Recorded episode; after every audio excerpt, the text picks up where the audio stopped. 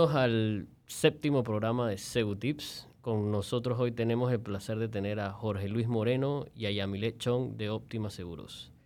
Eh, entremos en materia con nuestro invitado principal, Jorge Luis Moreno Grossi. Jorge, bienvenido al programa. ¿Qué hay? ¿Cómo está Mario? Muy bien, muy bien, muy bien. Jorge, para los que no saben, Jorge es un arquitecto eh, y nos va a hablar un poco de cómo empezó en esta carrera eh, y cómo ha ido evolucionando a través de los años eh, hasta donde está hoy en día. A ver, Jorge, ¿por qué estudiaste arquitectura? ¿Dónde estudiaste arquitectura? ¿Qué te llevó a eso? Bueno, es curioso porque yo de toda la vida pensé ser piloto, piloto de avión. Yo creo que eso bastante gente, ya, o sea, no es un secreto. No, no. Creo, Que, creo que mucha gente lo sabe. Y hasta el sol de hoy todavía tengo esa afinación por, por los aviones y los aeropuertos y, todo esto. Sin embargo, el último año de mi carrera eh, di, un giro, de un giro 180 o 90 grados. 90 grados porque en mi familia ya, yo tengo un papá que, que, era arquitecto, tengo un tío arquitecto, tengo primas arquitectas. Entonces, eh, como una gran familia de, de, creo que eso va en la sangre.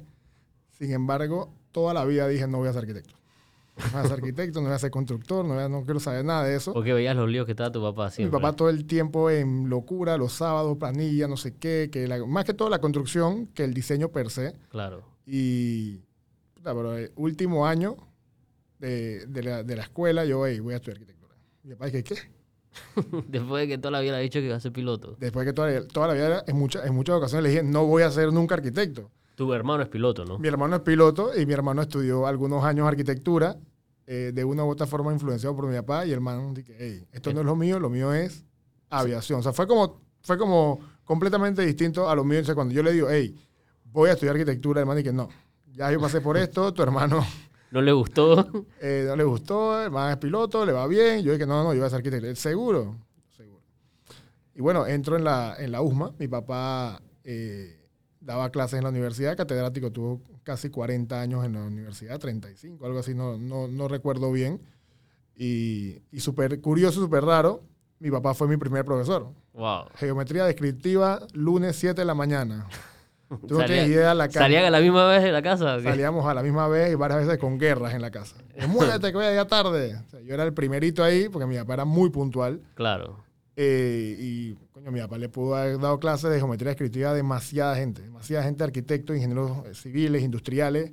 Todo el mundo sabe lo que era, mi papá? a las 7 de la mañana un lunes. Él, él pedía esa, esa hora. 7 de la mañana el lunes la gente, coño. el y fin de semana. 7 y 10 en punto, el man cerraba la puerta así. Papá, aquí no entra más nadie.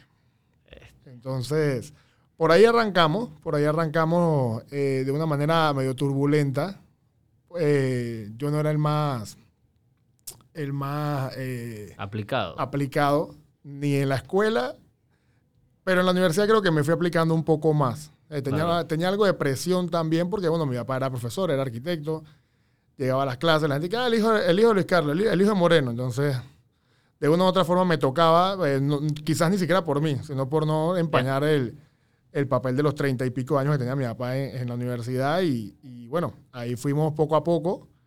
Eh, nunca he sido eh, un arquitecto, eh, nunca fui un estudiante de, de 100 ni de 5 en la escuela. Todo el mundo que me conoce lo sabe perfectamente. Pero fuimos, ahí fuimos poco a poco, fuimos avanzando y, y creo que la arquitectura sí estaba en las venas y, se fue metiendo poco a poco. O sea, los primeros años fue como que, recuerda que te estoy diciendo que esto fue septiembre, octubre del último año de, de 2004 por ahí, 2005. Sí, del último año de escuela. O sea, yo no es que venía ya desde cuarto año y que ah, yo voy a ser arquitecto, que me encanta. O sea, no, esto El dibujo ni nada de eso. Entonces fue algo rápido. Entonces sí, los primeros, los primeros cuatrimestres fue como que, ok, me gusta, no me gusta. Eh, y ahí fuimos, fuimos avanzando y, y, al final, del, yo creo, yo en el cuarto, cuarto año, quinto año, yo te puedo decir que ya sí, yo estaba enfocado, bueno, ya yo trabajaba también. Claro. Yo comencé a trabajar en segundo año de la universidad. Es que eso es lo que te iba a preguntar. Tú empezaste a trabajar y me acuerdo que veías como construcción misma más que diseño. No, no, no. Yo, yo el primer trabajo que tuve fue una escuelita. Bueno, yo, tuve varias escuelas. Nunca trabajé con mi papá, por cierto, porque como te digo, mi papá tenía una metodología y yo tenía otra, pero, pero, o sea, éramos... Agua en y aceite. En muchas cosas parecidos, en, en deporte, en, en, pasión, en, muchas cosas, pero en otras cosas Totalmente mi diferente. papá era muy puntual, muy no sé qué. Yo siempre he sido mucho más relajado con ese tipo de cosas. Entonces sí, tuvimos un proyecto en común. Que mi papá es que, hazme estos planos. Y esa relación no duró ni, ni un mes. que no, llame esa vaina tú no vas a hacer ni un plano. Que, Claro. Pero sí, yo tuve una primera, eh, un- un- una primera escuelita fuera de, de la universidad. Yo trabajé en Orfila. eh, una, una, bueno, primero, bueno, no era mi jefa directa, pero era como que la que me ayudaba en todo. Hoy en día, muy amiga mía, Nilsa Valderrama, también tiene su, su escritorio de arquitectura. Y también tenía, bueno, teníamos en, en común un jefe que era bastante estricto eh, y era un genio de- del AutoCAD. Para mí en ese tiempo estaba aprendiendo AutoCAD. Y el man Estaba clarito. el man estaba clarito, el man sabía mucho de AutoCAD y el man pues me, me- me- me enseñó bastante. de- se llama Jorge Amador, él también fue profesor de, de la universidad, nunca me dio clases, pero, pero el man estaba clarito el man, el man jamás se me olvida eh, la primera semana de, de trabajo ahí. Yo no sé, a una amiga mía le había dicho que yo, que, bueno, la, la que me metió en el trabajo, pues le había dicho, no, él, él es bueno. Y yo no sabía nada de AutoCAD. O sea, absolutamente nada AutoCAD. Estaba como, yo estaba en primer año, en segundo año, en primer cuatrimestre, para ese tiempo AutoCAD era, o sea, no era como ahora que ya tú prácticamente entras y de una vez. Te dan AutoCAD. eh, y yo, sí, sí, sí, como no, yo sé, manera, tú sabes, imprímeme esas 37 páginas. Yo no sabía imprimir ni una hoja. Ahí me quedé como hasta la una de la mañana. Pero aprendiste. Aprendí a seguir. Aprendí a imprimir. Qué locura. El día siguiente el llegué tarde, porque como te digo, yo- en mi mente dije, yo me fui a la una. Yo puedo llegar a las ocho y media. El man, el man dije, ¿qué? ¿Tú estás llegando tarde? Que bueno, que me, Me quedé un poquito, me quedé un me poquito tarde.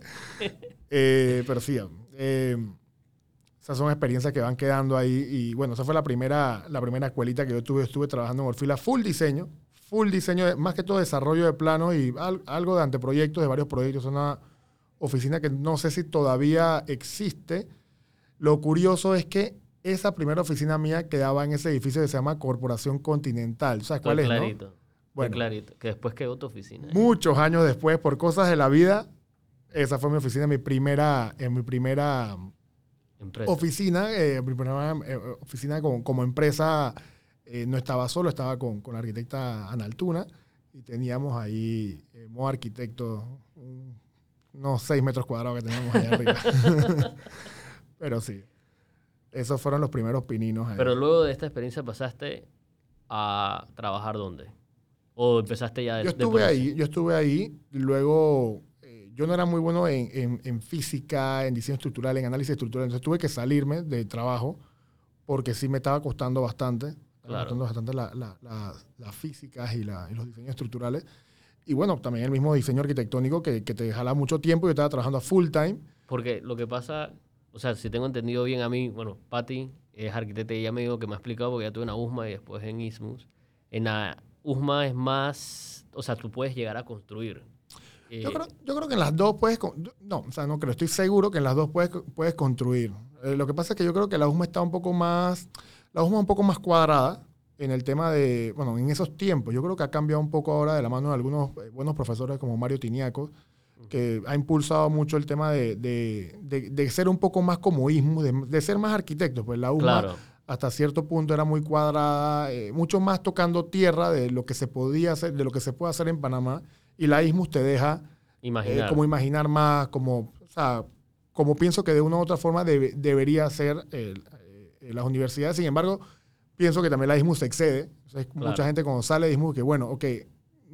¿Qué puedo hacer ¿Qué puedo verdad? hacer? Porque, porque todas las cosas que, que- Entonces, creo que debería haber como un punto medio claro, que para mi sentido, creo que la Universidad de Panamá lo tiene. claro. Como que te deja experimentar, pero también te dice, hey, estás en Panamá, no estamos en Dubái, no estamos en Hong Kong. Pero por eso todas materias como física y estas cosas que Sí. no dan casi Bueno, los arquitectos. Bueno, creo que todas las universidades sí dan análisis estructural y diseño estructural, sí, pero, pero más suave, Más suave, más claro, suave. Nosotros sí lo, o sea, nosotros dábamos clases con ingeniería civil, o sea, claro. literalmente con los ingenieros y había algunos profesores, amigos de mi papá, que o sea, me, me vieron nacer prácticamente y los manes, primera clase, ¿quiénes son los arquitectos? ¿Quiénes son los ingenieros? Ah, ustedes son los arquitectos, ustedes nunca van a ser ingenieros. Definitivamente nosotros, nosotros no queremos ser ingenieros. Pero sí había como esa rivalidad o ese choque Claro. que, que, que, bueno, eh, no sé si era bueno o malo, eh, pero sí nos tocaba a nosotros dar diseño con, con, con ingenieros que sí, más adelante iban a diseñar edificios. Claro. Nosotros no. Hay por ahí un, un, mito urbano de que los arquitectos de la USMA pueden diseñar edificios. Yo, yo, es que eso es lo que te decía, porque a mí me llegó ese mito. Yo creo que no hay arquitecto en la universidad que quiera eh, o sea, un arquitecto quiere, o sea, tú te metes a arquitectura para diseñar arquitectónicamente, no para estar haciendo cálculos. Sí puedes tener una noción claro. de, de, muchas cosas que de repente mismos no, eh, sistemas, o sea, sales sabiendo más, pienso yo, eh, sistemas constructivos, sistemas, sistemas estructurales, sea, sabiendo cómo funciona ciertas cosas, incluso puentes y eso, pero hasta ahí. Claro, no, eres experto. No es que ah, yo voy a diseñar un puente. Sí. O sea, eso no, no creo que, no, o sea, no, eso, eso no pasa. No, creo que, no crees que fuera sano. Sin embargo, sí, muchísimos amigos míos no te pudiese ser de ISMUS porque no, no sé. Tengo muchísimos amigos míos que sí construyen. Claro. nosotros en la, en la USMA sí salimos y bueno, si nos toca construir, vamos a construir. No, no sé si en la ISMU funciona de esa manera. En la Universidad de Panamá, ni te digo. en la Universidad de Panamá tú sales, puedes, puedes ser topógrafo, puedes, puedes, ahí yo creo que sí puedes ser hasta ingeniero. Porque sí es una universidad que creo que es mucho más rough. Claro. Eh, en base a esas cosas, sin embargo, eh, tú tenemos amigos en común que tú sabes que desde el día uno prácticamente están construyendo desde, claro, comienzas con interiores, con cosas más pequeñas y después te vas especializando en cosas más grandes. Yo realmente, te digo, yo tengo, o sea, tuve y tengo eh, la ventaja de que yo crecí con esto. O sea, para mí hacer una escalera, ya yo sabía cómo era el asunto, sabía quién llamar. Claro. yo tenía una cartera de trabajadores de mi papá que yo podía decir, hazme esto, hazme lo otro. O sea, como que me esquipé ahí unos 5, 6, 7 años de gente que cuando sale como que, ok... Que, que buscar el portafolio de gente. Que no, que no conoces. Claro. Que, que no conoces eh, eh, quién te puede hacer. Tú, o sea, tú como arquitecto tú no te vas a poner a hacer una mezcla. Claro. Entonces, ya yo tenía ese portafolio y entonces ahí entra la segunda escuelita que tuve. Que, que bueno, un amigo también en común, Eduardo que, Carrasquilla, también estuvo, tuvo en esa escuela. Eh, que fue el TROM. Nosotros tuvimos eh, eh, mucha gente, pero muchísima gente de ese, ese TROM fue una escuela para, para mucha gente de, de, la USMA, de la Universidad de Panamá, ingenieros, etcétera, etcétera. Y ahí yo entonces tengo otra cartera de una cantidad de gente que incluso yo salí del TROM hace como 12 años. Sí, bastante. Yo salí del TROM en el año del Mundial de, de Sudáfrica. 2010. A 2010. Ya 11 años. Y yo hasta el sol de hoy, o sea, hoy yo tuve una reunión con, con, el mismo capataz, que era mi capataz hace 11 años cuando yo entré ahí, y yo ahí sí te puedo decir que yo entré ahí 8, mira, es súper gracioso, porque yo entré al TROM como inspector de muebles, eh, que es departamento de, de calidad, jamás se me olvida. Y el trabajo era muy sencillo. El trabajo era ir a ver todos los muebles de todos los lugares y decir, esto está feo, esto está feo, esto está feo, quita, quita, quita, quita. quita. Un trabajo muy sencillo. ¿Qué pasa? Bueno, hubo una reestructuración en el, en, el Trump y me cambian de departamento y me ponen a mí a los. Ya tengo 30. A los 22 años. No, a los 20. Sí, 22 años, 23, no, no, no, no recuerdo bien. Me ponen de inspector de obra para 38 apartamentos. No, falso. Para, no, sí, para, para 38 apartamentos. Yo no tenía idea de cómo entrar a un apartamento. No tenía idea. Entonces, de los primeros cuatro meses. Aprendiste el trabajo. pero los obreros me daban vuelta, me decían, digo, eso era un, eso, el Trom era un mundo. Claro. El, el Trom era un edificio de 60 pisos que se dividía en torre A, torre B, que si main, no sé qué, que si área de piscina, que si hotel.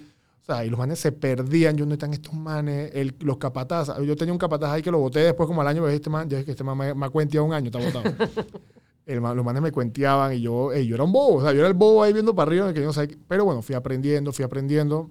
Digo, es que también no es fácil de, de supervisar a, a, a, los trabajadores. Para nada. y, estamos hablando que tú le estás dando un pelado de 22 años para que, para que maneje 30 trabajadores. Claro. Uno me daba vuelta, imagínate 30. Sí, y entonces, los contratistas me daban vuelta también. O sea, era una completa, era una completa locura, pero aprendí, demasiado. Y yo cuando salí, eso sí, nunca se me olvida. Cuando yo salgo del Trump, yo dije que, porque ese trabajo era arduo. Era arduo. O sea, ese trabajo era, era trabajo de, de full de construcción. A mí, volvemos a lo mismo. Yo no soy un mando horario, yo soy un man de, un man efectivo. De resultado. De resultado.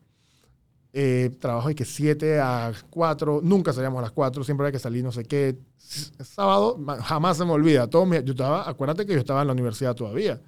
Y mis amigos, y que sábado, que, ah, que tabogazo, que no sé qué. Y yo el sábado, de que eh, yo veía desde el tron, veía taboga, yo dije, y veía, veía los botes ahí al fondo, y yo dije, Estoy aquí en mi escuelita. en mi escuelita. Entonces, eh, pero sí aprendí mucho, y eso sí, cuando yo, cuando me dan la carta de, de, bueno, de despido, que ya, bueno, se acabó el proyecto, no sé qué, eh, el día que yo salí, dije, yo no regreso más a trabajar en un lugar.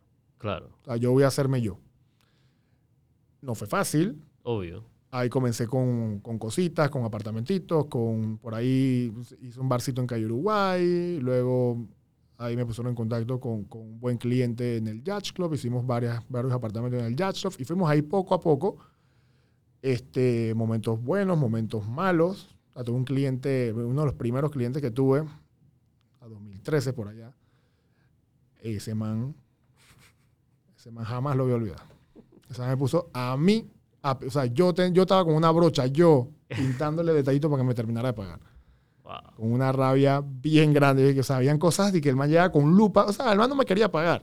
Claro, y, buscaba cualquier excusa. y yo, y que yo compré una, compré y que brocha de dos, de tres, de cuatro, no sé qué, y la pinturita. Yo mismo así, al final el man no me pagó.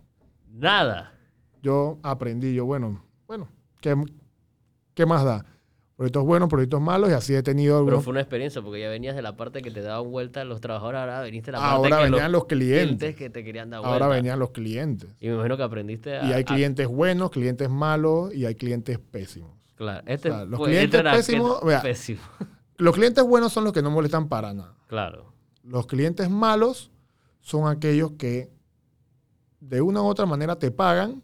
Pero molestan. Pero molestan demasiado. No, porque todo, el, bueno te va a molestar. Claro, que todo le quede bien. Que todo le quede bien. O sea, tú tienes que ser profesional y tienes que ser responsable. El malo te va a molestar, pero ya, tú estás viendo que hay una diferencia entre cositas a, hey, este man está neciando.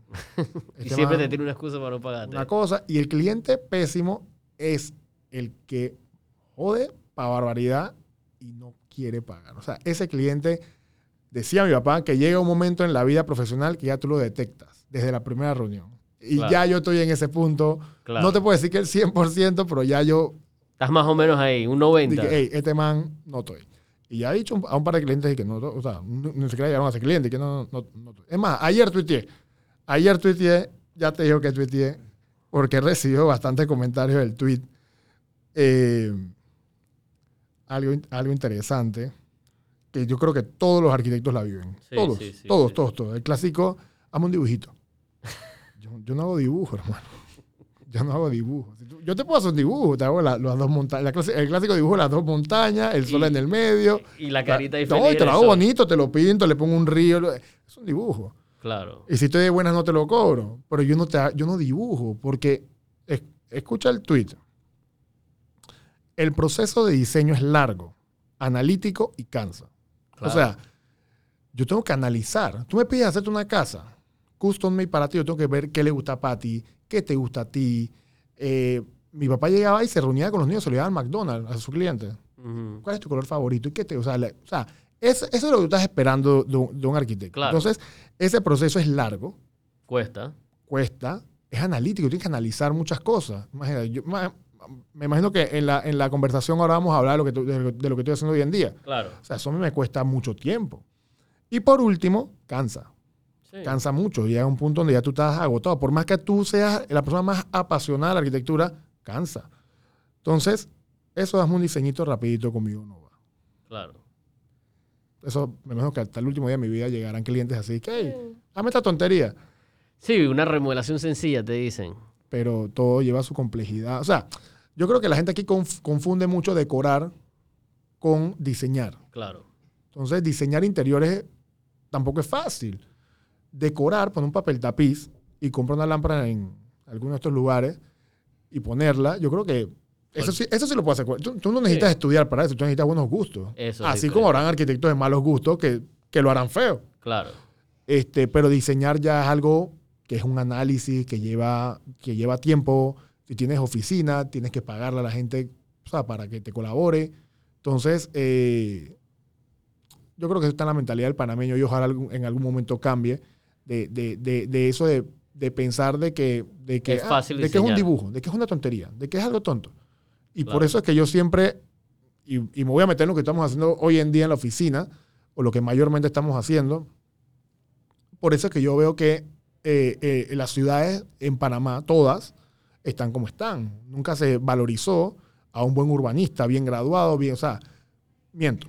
Sí se valorizó hasta, te pegaría mentiras si te digo hasta qué, hasta qué fecha, Claro. eh, pero después de eso ya, ya no. O sea, tú lo dices más que todo cuando empezó, la- empezó el crecimiento de la ciudad, ya se empezó a, a no valorizar. a Yo te puedo decir desde mi punto de vista, eh, o de lo que yo recuerde, del 90 para acá no se valora.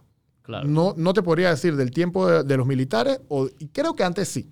Creo que antes sí porque tú ves Bellavista, Sí, tú ves el barrio de la Exposición, tú ves el Cangrejo. O sea, son barrios que venían bien, que tenían buena arquitectura, la arquitectura de Bellavista hermosa. La, ahora hay mucha, muchos trips de, de caminar por, por el Cangrejo. claro. Eh, hay muchos edificios bonitos también. Yo creo que para esos tiempos sí, en Obarrio, pues las mansiones Obarrio, Era muy bonito. ni hablar. Eso varió. Lo, yo te puedo decir, desde el 90 para acá, yo no he visto un EI, salvo Costa del Este, eh, salvo Santa María, son proyectos, pero, pero- pero son como islas dentro de la ciudad. Sí, son PH, por decirlo Exacto, son, son grandes PHs, eh, pero no hacen ciudad. No, No. no, o sea, entonces, yo Sí, creo que está, en el chip del panameño. Por ahí yo me he enterado eh, de arquitectos de renombre en Panamá que, que regalaban el diseño por canje en Claro, algún tiempo. Eso en Costa Rica y en Colombia, pues ni chance. claro. Entonces tú te vas a Colombia y la gente, ay, pero mira en Bogotá qué cosa más bonita. Ay, mira en Medellín. ah, oh, mira en Costa Rica. Y entonces acá eh, no va de la mano porque históricamente eh, se ha, o sea, no, no se ha valorizado eh, la labor del diseño. La labor Claro. de, tú ves H3, no tiene diseño. Tú ves, te metes en Google Earth y tú ves H3 y es un, Hay es un- desorden. Es un desorden. Te meten en Cho- Chorrera de Arraiján, Peor. ni hablar. Chiriquí, todo. Entonces no se está valorizando eso. Entonces Claro. yo, pero yo como lo he dicho muchas veces en el grupo y voy a, y estoy necio con eso, yo creo que las nuevas generaciones vamos a tener La oportunidad. la oportunidad de hacer o de intentar hacer las cosas mejor. Sí, no, es que como tú dijiste, en los 90 se volvió un boom de que si tenías un terrenito hacías un edificio. Era la forma más fácil, bueno, no fácil, porque como tú dijiste, nunca es fácil hacer nada, pero era lo que todo el mundo pensaba que era la manera de hacer plata rápida. pues. Bueno, sí es fácil. Si tú agarras un arquitecto chambón, sí, pero tú vas a igual. ver, tú ves todas las, todas las placitas de chino, pero ¿qué tipo de arquitectura hay ahí? ¿Pero qué estamos haciendo? No, y llega un momento en que, que, como tú mismo dijiste, lo que hiciste está mal, está feo, está, o sea, se vuelve hasta difícil alquilar hoy en día. No, no le da valor a la ciudad. Exacto, Y exacto. como tú dices, al final tú quieres, tú quieres tener rentabilidad, tú quieres que tu plaza se venda. exacto. Pero si tu plaza no está bien diseñada o qué sé yo, al final del día vas a tener problemas. O sea, no te va a llegar enseguida porque al principio la gente, por ser barato o lo que fuera, la cogía. Pero Total. después, total. hoy en día es un problema. O sea, Total. tienes edificios mal diseñados que no cumplen con lo que deben y, y- y le queda es al que hoy en día vaya a heredar esa propiedad. Total. O sea, yo me quedo con que no hacemos ciudad. Con, con que hacemos como que todo de una manera económicamente para que la inmobiliaria gana, o sea, los inversionistas, perdón, ganen, el arquitecto de, alguna- manera pueda hacer algo rápido y cobre. Y, y bueno, que habla de las constructoras, que, que, bueno, todos hemos recibido, todos sabemos que aquí recibimos apartamentos que le falta no sé qué, que no sé qué, que Que la mano de obra deja mucho que desear. la mano de obra es complicada en Panamá. Así. Pero, pero sí, o sea, yo, yo vuelvo y te digo, creo que está en nuestra generación, los millennials, intentar hacer cosas distintas, intentar ver de qué manera podemos... Y es lo que hasta cierto punto yo he venido tratando de hacer desde mi, desde mi esquina. Eso es lo que te iba a preguntar. Entonces, terminaste, bueno, no, no terminaste porque tú todavía diseñas ciertos apartamentos y demás y ciertos proyectos residenciales y, y comerciales. Pero pasas la página a la parte deportiva. O sea, te explico. Yo me voy de maestría, Ujú. Todavía estaba con mi ex socia eh, en la oficina de esta MOA.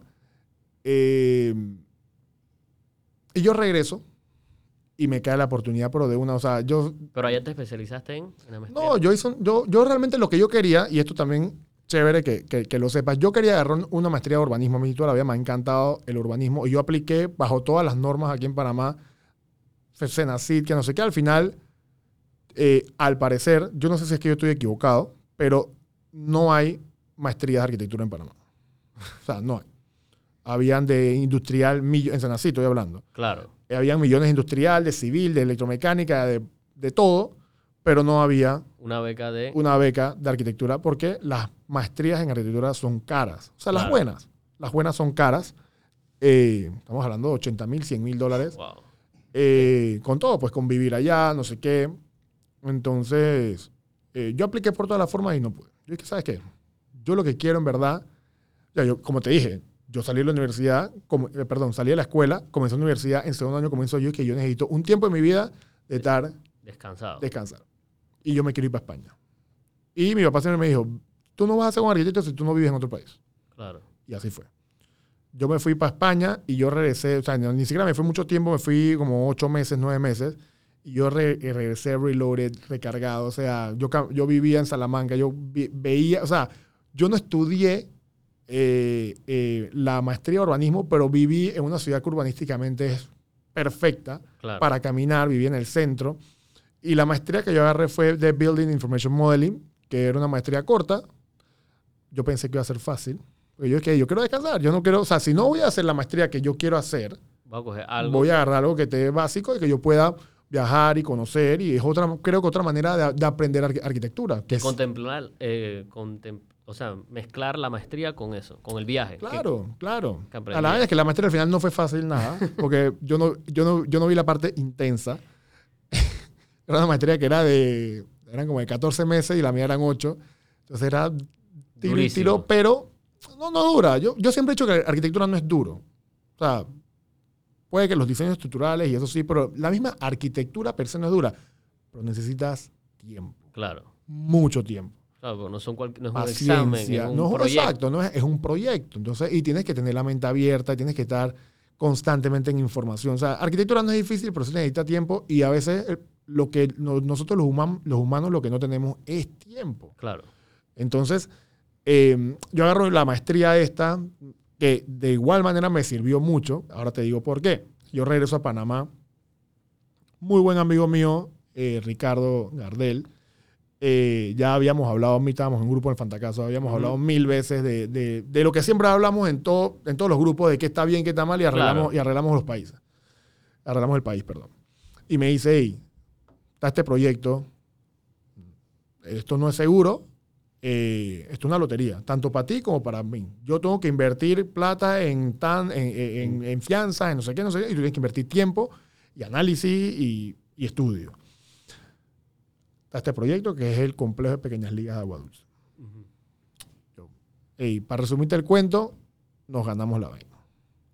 Pero como yo soy tan jodido conmigo mismo y yo siempre eh, he abogado por una vaina que me dijo mi papá hace mucho tiempo, antes de que supiera que yo le iba a decir que iba a estudiar arquitectura. El día que te toque hacer algo por lo cual tú has criticado, espero que lo hagas bien. Claro. O sea, tú no puedes criticar algo y luego cuando te toca, hacer lo mismo, hacer lo mismo o peor. Y esa a mí nunca se me olvidó. Y realmente el proyecto, yo nunca había armado una licitación. Y armamos esa licitación y yo dije, eso no está cool. Y yo le digo a Ricardo, le digo, hermano, yo te voy a... Y, y, después de ese proyecto yo creo que eso ha sido un patrón. Que él me dice que pero yo lo veo perfecto y que no, yo le estoy viendo las imperfecciones. Claro. Este, y entonces, de una u otra manera, yo rediseño el complejito, que era una cosa fea, era, era uno más del montón de todos los proyectos que hay en Panamá, hice un pequeño estadiecito, 500 personas, con sus cabinitas, así full, full, full Estados Unidos, y la gente quedó o sea, ya cuando se construye y se inaugura, la gente quedó enamorada de eso. Que cambian las cosas, por ejemplo, por donde pasa la gente, los detalles, eso que tú me habías dicho. O sea, ese, eh, lo que pasa es que aquí en Panamá estamos acostumbrados a llamarle estadios, y lo hemos hablado mil veces, a canchas con grada. Claro. Y, y, yo le decía a Ricardo, y, y, al principio tratando de convencer al papá, le decía, tío, es que no estamos haciendo las cosas bien es que un estadio es un estadio, un estadio es una estructura cerrada donde todo funciona allá adentro, ¿no? Es que, que tú bajas una cosa y te sumas, o sea, no, todo tiene que estar ahí. lo fuimos trabajando y, como estaba en, el centro de un barrio allá en Agua Dulce, todas las casitas chiquitas, era, yo no quería hacer algo alto, entonces lo que hicimos fue que lo enterramos. O sea, es un proyecto que a pesar de que es pequeño, tiene muchas cosas que no se ven en Panamá. Claro. que, que- que- que no son típicas Y menos Y- un estadio menor. eh, y un estadio de pequeñas ligas. Entonces, cuando llega ya Eric Espino y Salayan Díaz, oye, pero ¿esto qué es? ¿Esto, esto parece Estados Unidos? Pero es que sí, pero es que bajo el mismo precio se pueden hacer buenas cosas, Claro. ¿verdad? Que volvemos a lo mismo. No hacerlo más rápido. O sea, a mí me costó plata. Es más, yo ese proyecto no gané. Claro. Yo se lo dije a Ricardo después. Yo dije, ese proyecto no gané, pero me gustó que al final tú entendiste la diferencia, papá, y cuando la gente fue, la gente, la gente no es tonta. La gente va y que, "Ey, pero esta vaina se ve distinta. ¿Qué, ¿Qué es esto? Claro. ¿Entiendes? Entonces sí lo fuimos trabajando eso. Luego viene el Remón Cantera, que es lo mismo. Primer proyecto masivo, un proyecto grande, ya no era un estadio de 500 personas, era un estadio de 6.000. Y lo mismo, se gana la licitación y le digo a Ricardo, hey, tengo que rediseñarlo porque No me gustó ciertas hay cosas. cosas que, que no están bien. Porque digo, era mi primer estadio. Era mi primer estadio. Y yo ya, de- yo, a pesar de que yo no diseño, yo no había diseñado estadios, yo había visitado muchos estadios. Claro. O sea, el día de mañana tú me dices a mí, hazme un aeropuerto, yo nunca diseñé un aeropuerto, pero yo sé cómo funciona un aeropuerto porque desde que yo tengo uso de razón, Has ido. he ido y me encanta y, y lo analizo desde niño. Claro. Entonces, Porque Eh, eso que tú dijiste, comentaste anteriormente es cierto. O sea, nosotros, por ejemplo, yo no tengo eso de ir a un lugar y analizarlo y que cómo funciona, por dónde se entra, por dónde se no, sale. eso, eso, yo, yo- es que- Eso viene de parte de los Es que arquitectos. vuelvo y te digo, yo creo que eso estaba en la sangre, porque yo, Claro. sin saber que iba a estudiar arquitectura, ya yo desde niño yo analizaba las cosas. Yo cuando, cuando recién miré ya en- hace mil tiempos, creo que fue Mireya, ¿no? No, no recuerdo, la terminal de Albrook, que yo la veo por primera vez, yo dije, wow. Y yo la camino y, la- yo la analizaba, yo decía, hey, pero esto en mi mente de niño, yo dije, esto parece un aeropuerto, pero para buses. Y me recordaba cuando yo iba a las terminales de buses en Brasil, que son súper famosas, las rodoviarias le dicen allá, que eran unos aeropuertos. Eh, eh, allá funcionaba muy distinto acá. Acá es de que no, que la ruta Panamá Chitré. No, allá es, hay, eh, se me olvidan los nombres de, de- de- De los buses. hay una que se llama Godins, Gu- Gudica, algo así, y esa línea es como una, es como una aerolínea. Ellos tienen de Sao Paulo para todo Brasil. Y hay otra que se llama Mapache, una cosa así, que, que- que es otro tipo de buses, y hay de todo. Entonces, yo analizaba, yo, "Ey, pero esto, esto sí ya estamos hablando, ¿entiendes? Claro. Entonces, yo creo que eso ya iba en la sangre, desde Claro. niño, y me di- cuenta muchos años después. Vino el Ramón Cantera y después vino... El Emilio Rollo. El Emilio Rollo. El Emilio Rollo era un estadio que yo le tenía extremadamente cariño por todo el tiempo que jugué flag y fútbol americano. Eh, y lo quise, y realmente fue un estadio muy difícil, muy difícil de hacer porque el lugar no cabía bajo ninguna. O sea, lo, lo que pedía el, el- el- el- el documento, El pliego. el pliego, o sea, no había forma de meterlo. Y bueno, al final lo metimos, pedimos algunas cosas al municipio, algunas cosas ahí, pero es un estadio que mis amigos, bueno, ya después me lesioné y nunca voy a poder jugar ahí, pero mis amigos que juegan hasta el sol de hoy lo aman. Dicen que, es más, yo me atrevo a decir que el, el estadio de Emilio Rollo es la envidia de los estadios de, de la LPF. Claro. Porque si cada equipo de la LPF tuviera, tuviera un estadio como el Emilio Rollo, la liga fuera completamente distinta. Sí, sí, fuera mucho más profesional. Mucho más, o sea, un estadio completo. Yo trato de todos los estadios hacerlos amigables, hacerlos friendly. Me voy a Estados Unidos, tú, tú lo sabes. Sí, sí, sí. Eh, y no me voy a ver los estadios de Grandes Ligas, me voy a ver los estadios de college, de high school, los Lo que se pueda hacer. lo, que se- lo que podemos pagar aquí en Panamá. Exacto, que, y que entra dentro del presupuesto, porque no te vas a ver el AT&T Stadium que cuesta mil millones de dólares Imposible. cuando te Es imposible. dieron 10 para construirlo. O sea, y ni eso. Entonces, pero sí se pueden hacer las cosas. Sí, Hay sí, que acoplar las cosas y yo siempre le he dicho, ahorita tú me decías, no me met- estoy, en lo, estoy en lo deportivo, pero a mí realmente me interesa es cambiar la metodología de las obras públicas en Panamá, porque de una u otra forma, las obras privadas, tú miras a- alrededor y, y tú ves esto lleno de edificios y de mall y de todo, por las obras públicas, entonces tú dime una estación de policía que cause respeto. no recuerdo ninguno. Todas las estaciones de policía aquí son unas chozas. La única que me acuerdo es la de San Francisco y que al lado un bar y parece el mismo, una Ah, extensión del bar. Pero, yo, pero busca, busca estaciones de policía en Costa Rica, por no decirte en España, que en España tú pasas por afuera y no quieres ni entrar. claro. O sea, eh, eh, es la, una estación de policía. O, o- Claro. o yo- toda la vida mi papá criticó la Junta Comunal de Pueblo. No, es una choza ahí con, con una Sí, cosa que con- para frente comer empanada afuera, que queda al frente de la Kiner, que diagonal. al frente de la esquina, que es una cosa horrible. Entonces, ¿qué, ¿Qué respeto ¿qué- impone? ¿Qué respeto impone? Hace, hace dos meses que, que estuve en Orlando en el Juego de Panamá, eh, casi nos perdemos ahí, gringo y yo, y, y- y y nos encontramos ahí y estábamos enfrente de una estación de bomberos. Yo veía la estación de bomberos y dije, wow, ojalá algún día tuviéramos un- una así en Panamá. Y creo que las hay, pero tanto es en la zona. Sí, que lo hicieron ellos. ¿Qué hicieron ellos? ¿Qué tan ya descuidadas? Porque el otro Que están día de- casualmente pasé por ahí por Gamboa y vi una y man, los camiones tienen todo brutal, pero, Pero toda descuidada. toda Entonces, descuidada. Se nota que es una estación que si te le metes la mano la remodelan. claro, o sea, hay que ir en la línea de que las vainas públicas se puedan hacer bien. Igual cuestan 15, 20 millones de dólares Sí, una sí, escuela. Sí. Entonces, tú pasas afuera de la antigua escuela high school de, de Balboa, Da igual. es una belleza. ¿Esa, esa hace cuánto tiempo se hizo? En los 40. Son los 40. Y entonces aquí en el 2022 todavía estamos haciendo una escuela de dos, de dos, dos techos de agua zinc, pintada de cremita, que cremita con, con celeste. y esos manes en 1940 ya hacían ese tipo de cosas con el domo y las cosas. Entonces, Y aquí en Panamá. Y aquí en Panamá. Entonces tú te quedas de que, pero ven acá, algo no está bien. Si nosotros 80 años después no podemos hacer las cosas Y bien. eso también te dice la parte de los materiales, porque como, o sea, obviamente tú vas hoy en día al Balboa High School y obviamente está todo cayéndose un poco, porque no le han dado el mantenimiento adecuado, pero está ahí. O sea, una escuela aquí en Totalmente. Panamá yo no creo que dure tanto, 70 Oye, años. El año pasado, un muy buen amigo mío me llevó a, a- a- a una, universidad, a un gimnasio en, en Panamá Pacífico que lo quieren tumbar.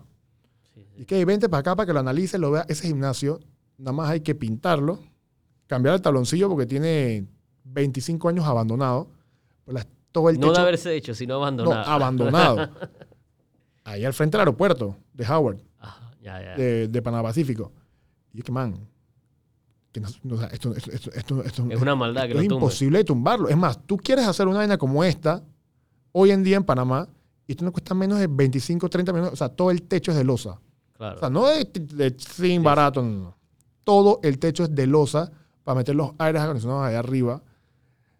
El gimnasio es una locura. O sea, tú eh, llegas, tienes como un hall, a la derecha tienes eh, el gimnasio de básquet que tenía las retráctiles, a la izquierda tienes un- como un gimnasio de fuerza que tiene para cricket, o sea, tiene para un poco de locuras. Es, muy, es, es que se parece mucho al de Ciudad del Saber, Ah, es- es- es- al Kiwanis, exacto. Pero como, como London, pero un poquito más grande. Un poquito este es más grande. Sí, este es O sea, más grande. Este es más grande. Esto, esto es un monstruito. Pero como London tiene la... la, la, la- el capital.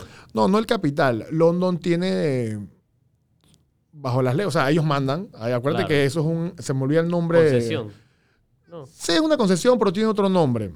Como es un área, eh, eh, tiene, otro nombre, ellos pueden tumbarlo. Y entonces di que ahí van a hacer un parque. Yo dije, pero ven acá, en el parque, Hazlo al lado. eh, hazlo al lado, no sé, pero esta vaina es un área que, que igual ya te estás ahorrando un dineral. Sí, porque como tú dijiste, o sea, nada más por la estructura. eh, La estructura está como si lo hubiesen hecho Ayer. ayer. O sea, los bloques, o sea, no tiene una rajadura. Yo saqué una casa en Panamá hoy y a los seis meses tiene Cuando, rajadura. cuando, cuando, Cuando se asienta. se sienta. Los, eh, esos manes construían bien. O sea, los gringos con- construyen bien. Es, ahí sí no se le puede decir nada a los gringos. Esos manes construyen bien. Eh, y quieren tumbar la cuestión. Yo digo que, bueno, qué locura, en verdad. Y así mismo el Teatro Balboa. O sea, cómo esos manes en 1940, 50, 60 hacían ese tipo de estructura y nosotros, no recuerdo cuándo fue la, la última vez que hicimos un teatro en Panamá. No recuerdo. Creo que los han tratado de meter dentro de los malls y. Sí, pero esas son adecuaciones internas, ¿no? Sí, un eso- teatro. no, no, no. un teatro. O sea, aquí No se hace eso. o sea, sus manes sabían cómo hacer una ciudad. Pero como tú dijiste al principio, eso también tiene que ver que obviamente construían mano de obra mucho mejor, pero aparte tenían un urbanista. Porque si Totalmente. tú te pones a ver, ese teatro queda en una zona donde había muchas casas. Todo funciona. O sea, todo oficinas funciona. y demás. O sea, como que tiene un sentido. No Todo es que, ah, en esa esquina voy a hacer un teatro. Que, Total, ¿por no, no, no. un teatro ahí? O sea, como- Todo funciona. no la escuela, parking, la escuela está bien ubicada, lo- todo, todo. Es más, si tú te fijas, ellos tenían eh, el- el- la ciudad del saber, toda esa cantidad de canchas que hoy en día la tenemos súper eh, X, para como la, la tenían ellos. Sí. Es más, las, gra- las gradas tienen. Yo, yo no sé si alguna vez desde, desde- desde- el 2000 que recibimos eso, 1999, Le han dado le han dado un o, o han, o han o han puesto una grada nueva. Sí, sí, tenían no- todos estos estadios no de sé. Béisbol. Tenían toda esta de béisbol que así funciona en Estados Unidos, tú has ido, viviste allá. Entonces, eh, yo no veo que haya esa, Ese interés. ese interés de, de nosotros como, como panameños de querer hacer las cosas de esa manera. Las escuelas, las universidades. Y mira que con poco nos, nos conformamos, porque la gente va a la ciudad del saber eh, y dice, wow, o sea, tienes todo, tienes canchas, tienes donde jueguen los peladitos, tienes... Pero no ha cambiado mucho. O sea, sea- enseñas una foto de 1990 y es la misma vaina. O sea, no es que mejoraste. Voy, a poner un, un ejemplo que, que duele. Y que le duele probablemente a, a, a la high school de, de Panamá, a la gente, a los yeyos. Compara Clayton, 1940, 50, por allá, con sus canchas de tenis para que lo use la gente, con sus canchas de, de fútbol americano, su gimnasio, su piscina, todo Con, Naciones- eh, con Costa del Este. con Costa del Este. Sí. puro edificio y, y- y- y una vaina privada, de, de- eh, el de Copa, que tienes que pagar. Y lo hicieron 20 años después de que ya la gente vivía en Costa del Este. No, o sea- y aparte de que realmente no hay áreas, o sea, tienen el parque. El este, parque ese, Pero el parque no tiene nada. pero el parque no tiene nada. O sea, tú miras desde arriba y tienen canchas. Sí, Y- pero no, no, no, no, no tienen canchas. Tienen es canchas que la gente ha hecho ahí. y Espacios, pusieron- o sea, tienen espacios. espacio. No, estamos hablando acá de unas canchas con sus cercas, con sus vainas, sus sí, piscinas. sí. O sea, con su triángulo entonces- de béisbol. entonces ahí te pregunto, ¿a dónde está el urbanismo? Sí. ¿Cómo apruebas esa alta demanda, esa cantidad de edificios, esa cantidad de, de, de, de PHs horizontales, verticales, como los quiera, porque hay de todo, Bueno, y la gente también se conforma es que con. con sus piscinitas de, de- No, no, no, el camino, bueno, la avenida esta Ah, donde pero- la gente camina, pero, que eso- no es una avenida pero, para caminar. Pero eso es otra cosa, eso es un malecón. Eso es un Que está malecón. cool, que está cool. Pero ¿dónde están las canchas? ¿Dónde está la piscina? ¿Dónde están la- la- las vainas integrales? Yo no sé si algunas la pidieron, si eso funcionó como una gran finca y ellos hicieron lo que quisieron. Claro. O sea, no sé cómo, cómo fue ese tema, pero estamos hablando de un proyecto de 1940 versus un proyecto del, del 2000. Entonces, en teoría, el del 40 debería tener. El del 2000 debería tener lo mismo que el del 40, por lo menos. por lo menos. Y no fue así. Entonces, ahí está la cosa. Sí, no lo. Santa María sí creo que mejoró en ese sentido. Pero Santa María, Tiene ciertas cosas. pero Santa María tampoco. Porque Santa María no es que tiene un área de que, Tiene el, el club. Tiene sí, el como tú club. dices. Sí, tiene el club. Tienes toda la razón. que si lo mismo. socio del club, Si no no eres puedes socio- ir. Exacto. O yo no sé si cuando tú compras un apartamento en Santa María pagas menos, pero igual tienes que pagar. No es algo que viene ya por default. Exacto. ¿Sabes? Entonces, ¿qué? La gente se, se conforma con su piscinita en el, en, en el área social del edificio que no la usa nunca. Claro. Entonces, ¿hacia dónde vamos? Bueno, bueno, esas son vainas privadas. El tema público, que es el que yo estoy, y desde mi huequito, yo estoy tratando de, de alguna u otra forma, desarrollar mejor los proyectos de, de- deportivos, que a mí me apasiona. Yo creo que se juntaron dos cosas que me apasionan mucho, el, eh, el deporte con la arquitectura. El día de mañana, si me toca hacer un aeropuerto, bueno, ya ese es como la botella de honrón, porque ya no puedo morir. pero, pero, pero sí, y, y- y- y bueno, darle gracias a Dios de que estuve en el momento indicado. A mi brother Ricardo, que me, me- me tuvo la confianza y que este man puede ser que se haga la paja, pero me tuvo la confianza y desde ahí yo creo que. Bueno, y que tú también tuviste, por decirlo así, los huevos para hacerlo. Porque es muy fácil decir, dame la oportunidad, dame la oportunidad. Y cuando te la ponen, claro, no, no, te atreves. no. como o, tú mismo dijiste. o hace una vaina mediocre. De Exacto. que no, yo no voy a hacer. Porque la gente después lo mide por plata. De que "Ah, yo no voy a hacer eso de vuelta, eso me cuesta plata. No, no, y, pero como tú también dijiste, esto era, esto era una licitación. Esto no era dije que estaba garantizado, no era nada. Pero yo creo que en ese momento mis ganas eran más grandes. claro, Porque, no, yo, pero- porque yo sabía que, que yo sabía que las cosas se estaban haciendo mal. Claro. O sea, aquí han habido proyectos que se han hecho hace muy poco, y lo voy a decir, el Maracaná, un estadio pésimo, pésimo, diseñado pésimo, no sé quién lo diseñó, pero es un estadio que no cumple con, con, sea, no, no puede hacer torneos. Eh, La, la, la barra del lo- lo- oye, una vez, un- tú. una vez ahí me iban a pegar, porque había un man del Plaza Amador ahí, y, y estaba todo bravo y que, hermano, no me estás dando a ver el juego, y que, "Co, yo, yo soy el dueño del estadio, o sea, estaba volado, y yo que, man, ¿estás hablando? El man dice, ¿qué, qué, qué? Y llegaron un poco de manes y yo que, ah, no, no, no, no. Ah, me quedé callado ahí, y después los manes solitos se fueron, pero ya, ya es lo que la gente dice, que, que no es seguro, o sea, imagínate, tú, yo voy con, con- tuve un hijo, y yo voy con mi hijo y, y me rofean, o sea, ¿sabes? Sí, Entonces, sí, sí. por eso es que es un estadio malo, malo. Y eso es falta de investigación. El Kenny Serracín se hizo a la par del Ramón Cantera un poquito antes. Un estadio malo. Un estadio malo, el de Se inundó y Chiriquí. todo, ¿no? Al principio. Sí, se inundó, pero bueno, ya eso es, es- El es- problema es de. ejecución de obra. Yo estoy hablando del diseño. El diseño es pésimo, pésimo. O sea, un diseño, eh, eh, eh, pasillos por delante, butacas de fútbol. O sea, un estadio que no hay análisis de, de- o sea, de lo que estás haciendo. que estás este, es de este es béisbol. vete a Estados Unidos o, o no tienes que ir, mira en YouTube, no sé. Sí, ¿sabes? no, de seguro si pones en YouTube estadio de béisbol Claro. te deben de salir miles. Salen miles. Entonces, yo dije, ¿sabes que Vamos a hacer las vainas bien. Y bueno, ahorita mismo estamos trabajando, esos, esos son los primeros tres proyectos que hicimos. Ahorita estamos desarrollando un gimnasio en Chiriquí que creemos que va a ser una cosa de locos. Creemos que tanto Ricardo como yo estamos muy emocionados con ese proyecto.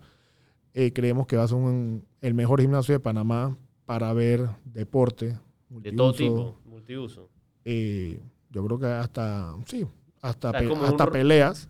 Es como un, Es como, un, es como un Roberto Durán pequeño, Claro, pero más moderno que Roberto Durán. mucho más moderno. O sea, Roberto Durán, yo, yo creo, no creo, yo, yo te digo con propiedad de que lo que había, el gimnasio Nuevo Panamá y el Romel Fernández y la piscina Patria, le hicieron una maldad en el 2004.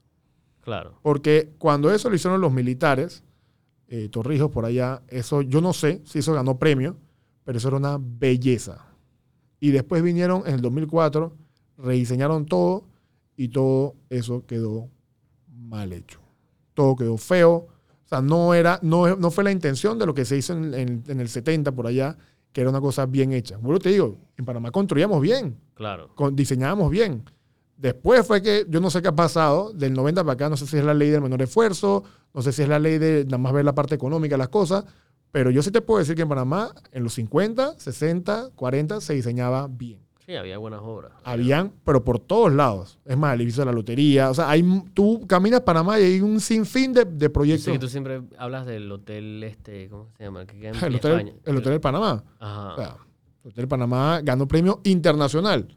En ese tiempo... Se me olvida el nombre, eh, era un- un- una de estas franquicias grandes de, de- de hoteles, era, eh, se me olvida el nombre, y después hicieron esa locura galería abajo donde estuvo Ujú. Clubman mil años y, y que, Quebrando, y que todo lo que está abajo es una basura.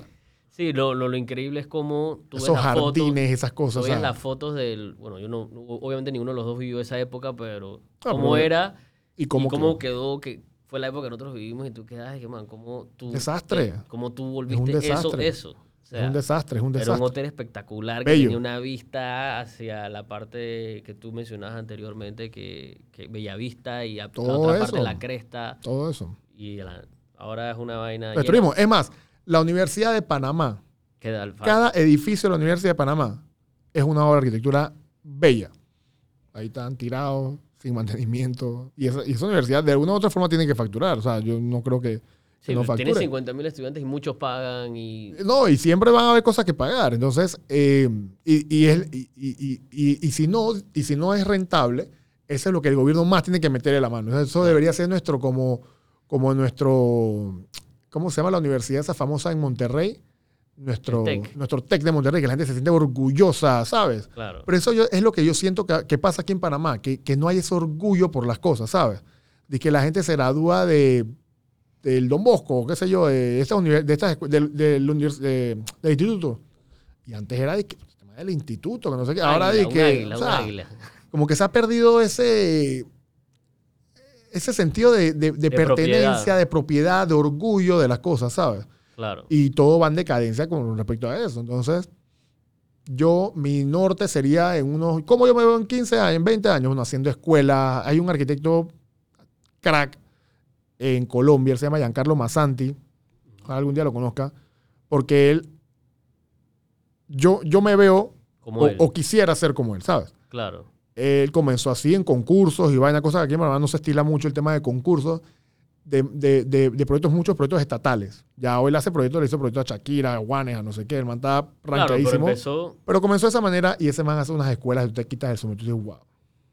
Escuelas públicas, Claro. en Cartagena, en, en- en Barranquilla, no sé qué, te quedas que wow. Y, y te digo esto porque Colombia lo tenemos al lado, Exacto. para no irnos a Europa, Y decir que es irreal pensar en Europa. Totalmente. Pero sí, y bueno, ahorita mismo estamos haciendo la Basita, que es un gimnasio que yo creo que va a quedar muy bien y ojalá sea repetible para, para las demás provincias. Y estamos haciendo el Justino Salinas en, en Chorrera. Pero bueno, también todo arquitecto, y, y dudo que haya un arquitecto que no. Una de las cosas que más me apasiona hacer es casas y ahorita mismo tenemos también unas dos, tres casitas ahí que estamos comenzando. Claro. Eh, tenemos una ya que está en desarrollo de plano, que es la de Gringo. Eh, la de otro amigo ahí que, que queda muy cerca de la casa de Gringo también, que la vamos a remodelar toda la casa de la mamá y vamos a, a- a- a sea, hacerla de vuelta. Claro, estás combinando entre proyectos comerciales grandes y masivos y, Sí, y claro. residenciales, ¿no? Sí, claro. Re- residencial es lo que más me gusta. Igual por ahí también tenemos un pequeño edificio de cuatro pisos que vamos a, a hacer en una ex casa que mi papá hizo en los 90, Wow. de una tía. Eh, vamos a decir, la demolemos ahí y montamos algo, no, algo pequeño, algo Claro. eh, planta, bueno, en planta baja nada más van a haber parkings, pero son cuatro altos. Eh, y bueno, estamos en eso. Y remodelaciones que siempre al año, ah, seis, siete, ocho remodelaciones de apartamentos y eso que, que siempre hay por ahí, ¿no? Claro. Pero acuérdate que yo construyo también. Sí, sí. O sea, yo, yo, yo construyo, a mí me encanta construir. Después que toda la vida le dije a mi papá que no. A mí me encanta construir porque el proceso de ver algo diseñado y después verlo, eh, esto está quedando bien, esto está quedando mal, eso es cool. Bueno, y aparte que cogiste la escuela esa en el Trump y aprendiste. Total, total. No, sí, sí, sí, eso, eso, eso nos- me, me gusta mucho y eh, eh, a, a la, a, la, a la gente que tengo en la oficina, a, los, a los arquitectos y arquitectas que, que, que tengo en la oficina, también trato de, de alguna manera, es difícil. Eso es una de las más difíciles que hay. Motivarlos. Pasar esa, es- esa pasión que tú tienes a otra persona es difícil. Me es difícil imaginar. porque no todo el mundo agarra el proyecto con el mismo grado. Y, y- Sí, hay mucha gente que simplemente es un trabajo, o una Exacto. obligación y no, no se van más pero allá. yo creo que de una u otra forma ya se los he pegado poco a poco. Eso está bien, eso está bien. Jorge, eh, a la gente que nos está viendo, ¿cómo te pueden encontrar en redes sociales? A ti, a tu firma. Bueno, Jorge Moreno 26, facilito. 26 por mi fecha. Fue mi número de fútbol americano también buen tiempo. y la oficina, nosotros nos, nos llamamos Morgros, eh, que es eh, Mor de Moreno, Gross de Grossi, Morgros con dos S al final, TDA. Morgros, TDA, que significa taller de arquitectura. Lo buscan en redes sociales, así pueden ver los trabajos de Jorge y por ahí mismo lo pueden contactar si quieren que les diseñe algo, les cotice, lo que sea. Estamos a la orden siempre. Te agradecemos por tu tiempo, Jorge, y ojalá volvamos aquí en un rato y nos cuentes más de tus proyectos a futuro. Perfecto, mi hermano. Estamos hablando. Hasta luego. Bueno, Tenemos a nuestra invitada Yamilet Chong de parte de Óptima Seguros. Yamilet nos viene a hablar un poquito sobre el seguro de vida eh, y los productos que ofrece Óptima eh, sobre este rubro. A ver, Yamilet, eh, vamos a entrar en materia. Te voy a preguntar lo básico. ¿Qué cubre el seguro de vida? Ok, El seguro de vida definitivamente cubre fallecimiento por cualquier causa, eh, igual cualquier tipo de accidente que pueda suceder. Claro.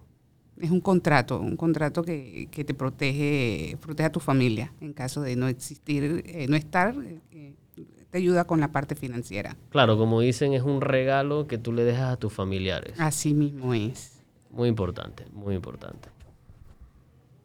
A ver, ¿qué, qué coberturas brinda eh, el seguro de vida, aparte del fallecimiento básico? O sea, eh, normalmente el seguro de vida tú le puedes agregar, como le dicen, riders, ¿no? Eh, eh, que es la parte de, de desmembramiento y, y demás coberturas. Todo esto lo ofrece Óptima, ¿verdad? Sí, tenemos incapacidad total y permanente que se lo, se lo ofrecemos. Igual eh, tenemos la parte muerte accidental. Muy Claro. importante eso porque te cubre por cualquier causa, Claro. sea por enfermedad o por accidente. Claro, casualmente eh, es importante, eh, bueno, es una recomendación que nosotros siempre le hacemos a nuestros clientes, que eh, hay que tener mucho cuidado en incluir ambas coberturas, ¿no? Por el tema de que eh, si incluyes muerte accidental e incluyes eh, muerte normal, a la hora que pase algo, tienen que determinar cuál de las dos fue, ¿verdad? Sí, correcto. El seguro de vida de por sí te cubre por cualquier causa, ya sea Claro. por enfermedad o por accidente. Si tú le incorporas la cobertura de muerte accidental, obviamente al suceder un accidente, te paga por la básica más la muerte accidental. Claro, o sea, es ma- básicamente estás agregándole como una doble indemnización. Es correcto, así mismo es. Así mismo es, claro. Claro, la- un- lo único importante es que siempre eh, eh, eh, esperemos que, que- que sea eh, no utilizable, pues por decirlo así, que sea un regalo que dejas si por acaso. Así mismo. Y a ver, eh, a la hora de asegurar a alguien, ¿qué cosas toma en consideración la aseguradora para la prima que le, que le termina ofreciendo al cliente? Muy buena pregunta. Aquí hay muchas variables que se toman en cuenta. Una es la edad, otra Claro. es el sexo, otra es si fumador o no fumador y la condición de salud de la persona. Claro, Obviamente estos, estas variables determinan si se puede asegurar, puede ser recargado o puede ser incluso declinado. claro. Una persona con un- una enfermedad, algo preexistente, obviamente ya tiene una evaluación diferente. Entonces ahí ya determina la compañía si aplica o no en el seguro. Claro, como tú dices, hay que llenar un formulario, Exacto, una solicitud. una solicitud. Esa solicitud se llena y te hacen varias preguntas dentro de, de esas está tu peso, tu estatura. Estos son todos factores que toma en consideración la aseguradora para saber si eres asegurable y si te puede mantener la prima que te cotizó el cotizador. Exactamente, estamos claritos, es un contrato de buena fe. Claro, claro. Todo claro. lo que declares ahí, entonces tomado en cuenta. Eh, la verdad es que el seguro de vida eh, es basado más bien en la parte de la salud de la persona. Claro, claro. Eh, ojo, un datito, un tip, algo importantísimo para que sepan. Entre más joven tomen su seguro, es muchísimo mejor, ¿verdad? Tenemos que- exacto, tenemos que concientizar a la gente joven que se asegura Claro. de temprano. Siempre normalmente están tomando el seguro porque sale una necesidad de un tema bancario. Necesito comprarme una casa, me están pidiendo un seguro, entonces voy y pido el seguro. Si lo tomaran con tiempo, eh, ya podrías usarlo tanto para protección familiar como para temas hipotecarios. Y te ahorras dinero, porque entre más joven lo tomas, Más, económica es más- la prima. Más económica es la Así prima. mismo es. A ver, ¿y óptima hasta qué suma asegurada llega? Para la Nosotros- gente que no está escuchando, se anime para comprar un seguro de vida. No, nosotros tenemos ahorita eh, de sumas de 25 mil en adelante en vida individual, eh, con un periodo de 5 años como mínimo, eh, para personas de, de 18 a 74 años. O sea que una persona ya mm, de arriba de 65 todavía puede contemplar asegurarse. Y llega hasta la suma que Depende de la declaración de tus, de tus ingresos. O sea, Claro. puedes pedir un millón, dos millones, tres millones, cinco millones. después de 300 mil, ¿de cuánto piden?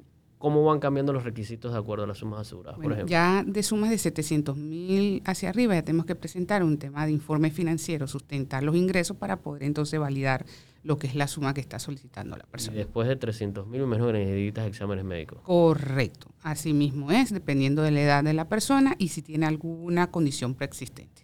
Claro.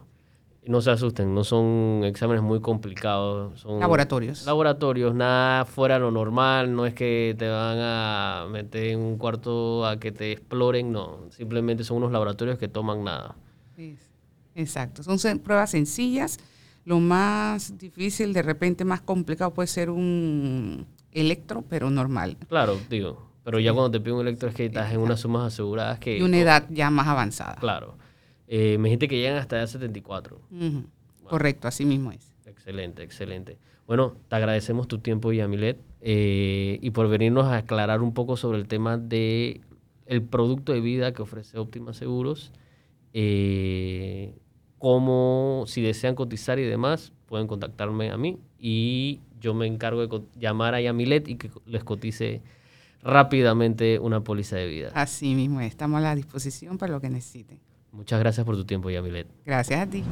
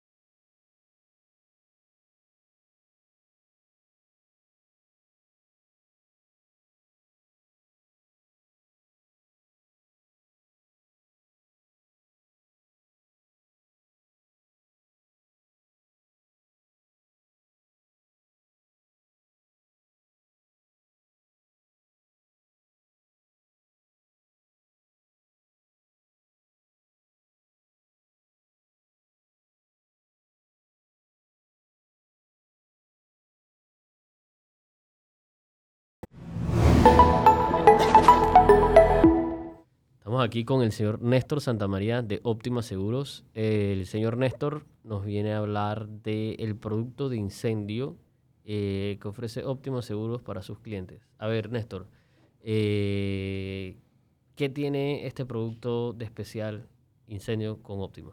Sí, buenas tardes Mario, muchas gracias por la oportunidad. Este, bueno, nuestro producto de incendio pues es un incendio básico, residencial, es lo que venimos a conversar el día de hoy.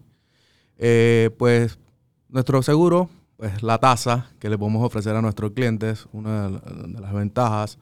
Eh, básicamente el seguro de incendio, para explicarlo un poco también a, los clientes. Y a los, sí. los que nos están viendo y escuchando en las diferentes plataformas. Es correcto, así es. Eh, bueno, básicamente un, un, seguro de incendio básico pues cubre los daños directos pues ocasionados a un bien eh, pues valga la redundancia, por un, por un incendio. Eh, pues en esta ocasión, como lo hablamos, es un seguro de incendio básico para, residencias, pero pues obviamente hay seguros pues que aplican para, para máquinas, eh, ya sea también para comercios y, demás. Claro, este producto de incendio, disculpa que te interrumpa, aparte te brinda lo otro que es vendaval, correcto, terremoto, los daños catastróficos. Correcto, daños por agua y demás. Que son conocidos así. Saqueo. Claro, eh, para los que no saben, siempre es básico que aunque tu casa no tengas préstamo eh, o demás, que saques un seguro de incendio, porque a la hora de que llegue a pasar algo, eh, este es el primer seguro que vas a necesitar, porque te protege tu estructura, ¿no? Tu inversión. Es correcto. Eh, eh, era de, lo, de algo de lo que quería hablar, Mario. Este, Es muy importante de que, de que los clientes, las personas, eh, muchas veces toman el seguro pues al momento ya de, de, de tramitar una hipoteca. Claro. y veces, muchas veces lo toman en la parte, en el colectivo, incluido en, dentro del, del financiamiento, pues, y el pago dentro. Pues yo lo que recomiendo muchas veces, o sea, en la mayoría de los casos, es que al terminar, personas que, qué sé yo, pues los préstamos pueden ser de 20 o 30 años, muchas veces lo, terminan en menor tiempo, pues o lo terminan en el tiempo, eh, pues al salir del colectivo quedan descubiertos sus bienes. Eh, yo lo que recomiendo pues que las personas tomen su seguro individual, básico, o ya sea si lo tienes individual, pero tienes una hipoteca y obviamente pues ya la libras de tu acreedor, sigas con tu, con tu seguro. Claro. Eh, digo, porque es tu bien, es tu patrimonio. Sí, es una inversión que a largo plazo va aumentando inclusive en valor, ¿no? Es correcto. Eh, importante lo que mencionas. Eh, otra parte de lo que podemos ver en los seguros es que muchas veces tú le haces mejoras a tu apartamento, a tu residencia. recomiendo pues el tema de, de actualizar avalúos, ya sea por tus mejoras, para que aumente la suma asegurada que mantienes en, tu póliza, ¿no? Cuéntame, ¿cómo es esa parte del avalúo? Vamos a decir, yo me compro una casa y a los 10 años le he agregado tres cuartos más. Correcto. Eh, ¿Puedo hacer cualquier avalúo? ¿Hay alguna algunos eh, evaluadores que ustedes recomiendan? ¿Cómo, cómo es el proceso? muchas, muchas veces, obviamente hay muchas compañías evaluadoras. Este, nosotros básicamente no tenemos una, tabla o un listado de evaluadoras. Eh, nosotros recibimos los avalúos. Eh, pues sí lo recomiendo, la verdad que sí lo recomiendo, qué sé yo, 5 o 10 años, eh, ya que tú hiciste tus mejoras, hacer una actualización. Esa actualización pues tú la haces llegar eh, a la aseguradora por medio de tu correo de seguros o directamente a la aseguradora para que obviamente la suma asegurada te la actualicen. Muchas veces tú sabes que los bienes pues como las casas, apartamentos, pues, cada día suben más de valor. Claro. Obviamente esto, solamente esto ya te sube tu suma asegurada más las mejoras que tú le haces, eh, pues, pues, si son residencias nuevas, realmente tú le, agregas tus, la cerca, hace más cuartos, hace un den, lo demás, esto sube tu suma asegurada y obviamente tienes que protegerlo. No, claro, y aparte eh, hay algo muy importante que, que, que, esta recomendación va ligada con algo, que es el tema del infraseguro. Es correcto. Porque si uno no llega a actualizar eh, su suma asegurada, vamos a decir, pasan 10 años, cogiste tu póliza para caer en el colectivo dentro del banco, eh, vamos a decir que en ese momento no tenías idea, la coges dentro del banco, pasan 10 años, ya tu casa no vale lo que valía en ese momento, le pasa, no sé, Dios no quiera, pasa un terremoto en Panamá y se cae la mitad de tu casa. Entras en infraseguro porque ya tu casa no, no cuesta lo mismo que costaba en ese momento. Sí, hace 10, 20 años. Exacto. O sea, eh, eh, es, lo que te explicaba al, inicio. Por ejemplo, que la mayoría de las personas toman el seguro, pues el colectivo con sus acreedores. Y la toman por eh, la suma que, el banco les exige, el 80% de las mejoras, correcto. del valor del, de la vivienda. Correcto, exacto. Este, pues generalmente las, las pólizas, pues se toman el 80% de las mejoras, pues las mejoras pues son el valor de reemplazo muchas veces. Hay muchos términos que utilizan las avaladoras. Claro, claro, pero no es, lo, no es lo ideal. O sea, lo ideal es que siempre, por lo menos, eh, lo que nosotros recomendamos a nuestros clientes es que te vayas por lo menos por un 90-95 para nunca caer en infraseguro. Correcto, correcto. Porque ahí entonces tú tendrías que asumar, asumir parte de la pérdida. Y entonces es un gran problema. Explicarle eso a un cliente en ese momento no creo que esté muy contento contigo, ni como compañía de seguros, ni como corredor de seguros. Así es, así es, Mario. ¿no? Y, lo que mencionábamos, el tema de actualizar los avalúos eh, cada cinco años puede ser una recomendación, creo que es un término, ¿no? Ya sea, ya sea que no le hayas hecho una mejora, pero tú, tú, tú, bien va... Estás con paz mental de que si llega a pasar algo, estás ahí... No, sí, y, y, tu bien va, va creciendo en valor. En valor, así que eh, lo ideal obviamente cada cinco años actualiza un avalúo y, y, así mismo actualizas tu póliza. Cuéntame, eh, la tasa, ¿cuál es esa tasa atractiva que ofrece Optima? Para que la gente se emocione y me llamen durante toda la semana a cotizar la póliza de incendio con ustedes. Eh, bueno, mira Mario, nosotros podemos estar en tasa de punto .9, punto .8, dependiendo de las ubicaciones. Claro, este, bastante atractiva. Digo, una tasa competitiva en el mercado. y nada, los invitamos. Ok, ya escucharon al señor Néstor, ya saben, eh, las tasas que ofrece Optima son altamente competitivas, se lo digo porque manejo varias tasas en el mercado y normalmente andan en punto 10 eh, y una tasa de punto 9, punto 8 eh, para una residencia hace una gran diferencia e, en, el, en, la prima anual, ¿no? así que, bueno, quedamos así. Agradecerle su tiempo a usted, Néstor, por haber venido y habernos ilustrado un poco el producto de incendio de Optima y esperamos tenerlo por aquí de vuelta. Claro que sí, gracias Mario. A ti, Néstor. Hasta luego.